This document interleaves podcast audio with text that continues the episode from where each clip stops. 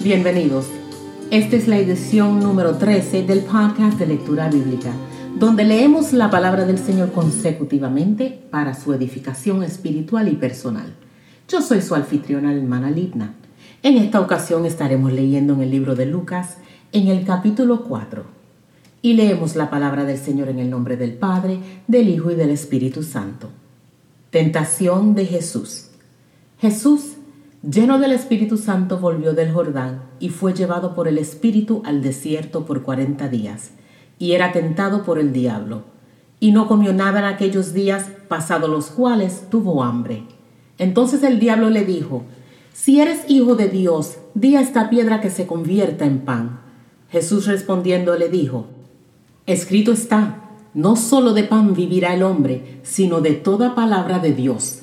Y le llevó el diablo a un monte alto, y le mostró en un momento todos los reinos de la tierra.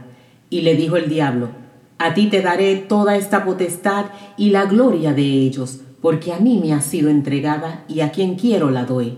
Si tú postrado me adorares, todos serán tuyos. Respondiendo Jesús le dijo, Vete de mí, Satanás, porque escrito está, al Señor tu Dios adorarás y a Él solo servirás. Y le llevó a Jerusalén y le puso sobre el pináculo del templo y le dijo, Si eres hijo de Dios, échate de aquí abajo, porque escrito está, a sus ángeles mandará cerca de ti que te guarden, y en las manos te sostendrán para que no tropieces con tu pie en piedra. Respondiendo Jesús le dijo, Dicho está, no tentarás al Señor tu Dios. Y cuando el diablo hubo acabado toda tentación, se apartó de él por un tiempo. Jesús principia su ministerio. Y Jesús volvió en el poder del Espíritu a Galilea y se difundió su fama por toda la tierra de alrededor y enseñaba en las sinagogas de ellos y era glorificado por todos. Jesús en Nazaret. Vino a Nazaret donde se había criado y en el día de reposo entró en la sinagoga conforme a su costumbre y se levantó a leer. Y se le dio el libro del profeta Isaías, y habiendo abierto el libro, halló el lugar donde está escrito, El Espíritu del Señor está sobre mí, por cuanto me ha ungido para dar buenas nuevas a los pobres. Me ha enviado a sanar los quebrantados de corazón, a pregonar libertad a los cautivos y vista a los ciegos, a poner en libertad a los oprimidos, a predicar el año agradable del Señor y enrollando el libro lo dio al ministro y se sentó. Y los ojos de todos en la sinagoga estaban fijos en él. Y comenzó a decirles, Hoy se ha cumplido esta escritura delante de vosotros. Y todos daban buen testimonio de él, y estaban maravillados de las palabras de gracia que salían de su boca, y decían, ¿no es este el hijo de José?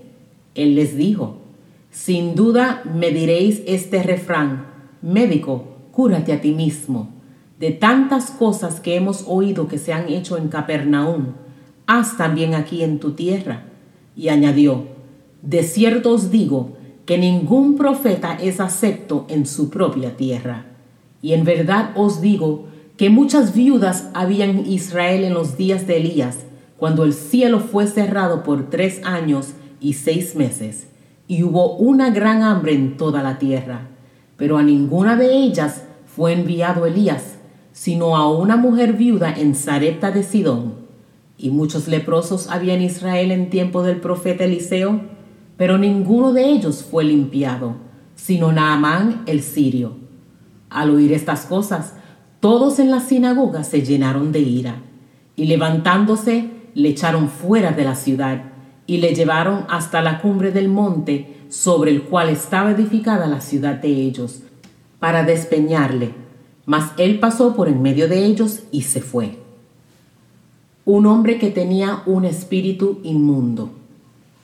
Descendió Jesús a Capernaum, ciudad de Galilea, y les enseñaba en los días de reposo, y se admiraban en su doctrina, porque su palabra era con autoridad estaba en la sinagoga un hombre que tenía un espíritu de demonio inmundo, el cual exclamó a gran voz diciendo, Déjanos, ¿qué tienes con nosotros, Jesús Nazareno?